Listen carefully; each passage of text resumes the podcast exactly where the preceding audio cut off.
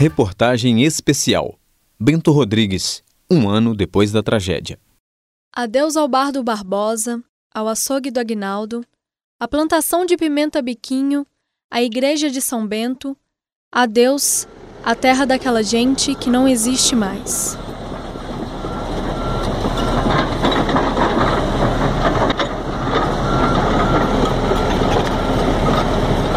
Trator de lama de 55 milhões de metros cúbicos e quase 15 metros de altura passou em cima de tudo que encontrou a partir de Bento Rodrigues. Quantidade suficiente para destruir um subdistrito, matar 18 pessoas, deixar uma desaparecida e comprometer a biodiversidade da mais importante bacia hidrográfica do Sudeste brasileiro. Crime ambiental, tragédia, deslizamento, evento.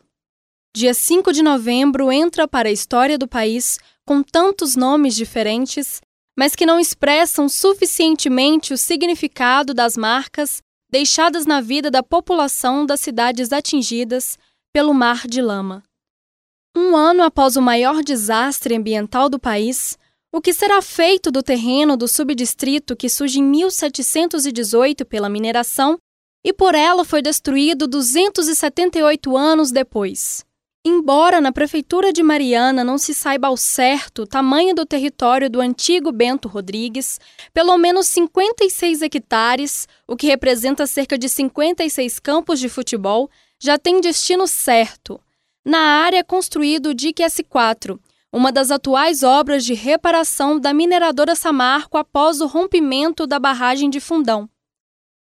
A estrutura permite alagar toda a área do vilarejo destruída pela lama e acomodar os rejeitos da mineração, como parte do sistema emergencial de contenção de rejeitos.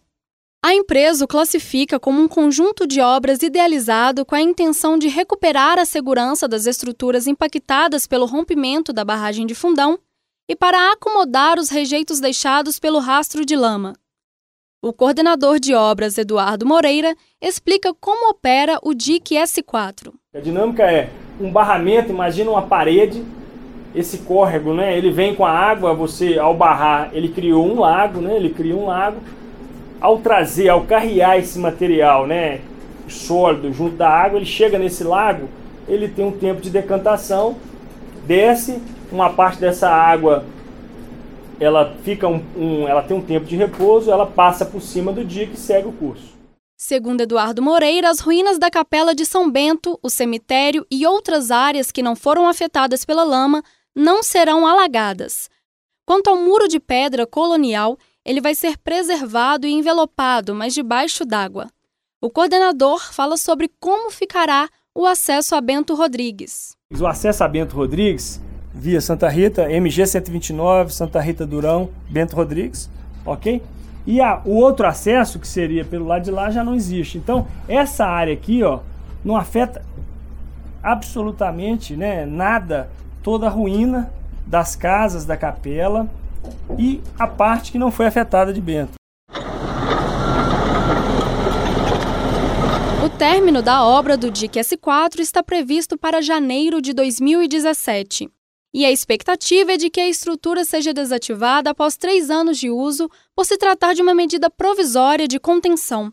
A empresa garante que alguns compromissos foram firmados com órgãos ambientais, como a Secretaria de Estado de Meio Ambiente e Desenvolvimento Sustentável, o Instituto Estadual de Florestas e o Instituto Mineiro de Gestão das Águas. A mineradora se comprometeu em apresentar um plano de desativação do dique S4 de monitoramento das águas antes, durante e após a fase de desativação e o plano ambiental da estrutura.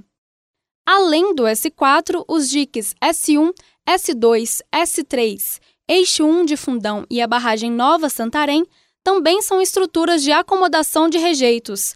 De acordo com o engenheiro Eduardo Moreira, a Nova Santarém é a obra mais importante do sistema de contenção. A Nova Santarém é a nossa obra mais importante pela capacidade de armazenamento de rejeitos. Né? Então, ela implantada, ela terá uma capacidade significativa. Então, ela terá a capacidade de, de conter, de reter um volume importante dessa massa que está acima dela. Né? e que eventualmente pode, no período de chuva, se movimentar novamente. Todo esse sistema de contenção ele, ele visa exatamente é, mitigar né, ou, ou bloquear essa, essa possível movimentação do rejeito ainda remanescente ao longo desse trajeto e dentro do reservatório. A nova barragem é construída ao lado da antiga Santarém, que foi danificada pelo rompimento da barragem de Fundão, localizada logo acima. A estrutura terá capacidade para armazenar cerca de 7 milhões de metros cúbicos de rejeitos e será usada para acomodar o que ficou do rastro de lama entre Fundão e Bento Rodrigues.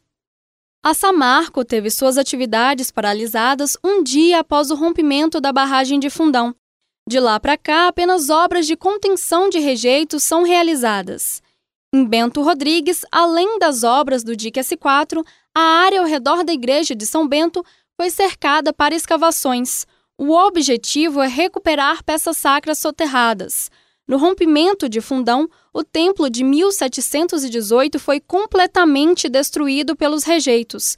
O arqueólogo Vinícius Castilho é o responsável pela escavação e nos conta sobre o trabalho realizado no local. Nós já conseguimos recuperar ao longo da área impactada cerca de duas mil peças é, relacionadas à igreja, é, relacionadas a, a, peças históricas. Essas peças foram enviadas para uma reserva técnica que a gente montou e lá elas recebem os, os primeiros socorros e, e depois passam por restauração. Nós usamos das técnicas da arqueologia para conseguir é, recuperar o máximo possível de informações da igreja. Então nós não simplesmente retiramos a lama. O que nós fizemos foi uma escavação arqueológica. Então nós quadriculamos a, toda a área, inclusive do entorno, e escavamos com, com, as nossas técnicas. Assim nós evitamos mais danos do que os que já teriam sido causados. Castilho completa ao dizer que as ruínas da igreja, o assoalho e parte de sua estrutura serão preservadas, mas que a decisão do que realmente será feito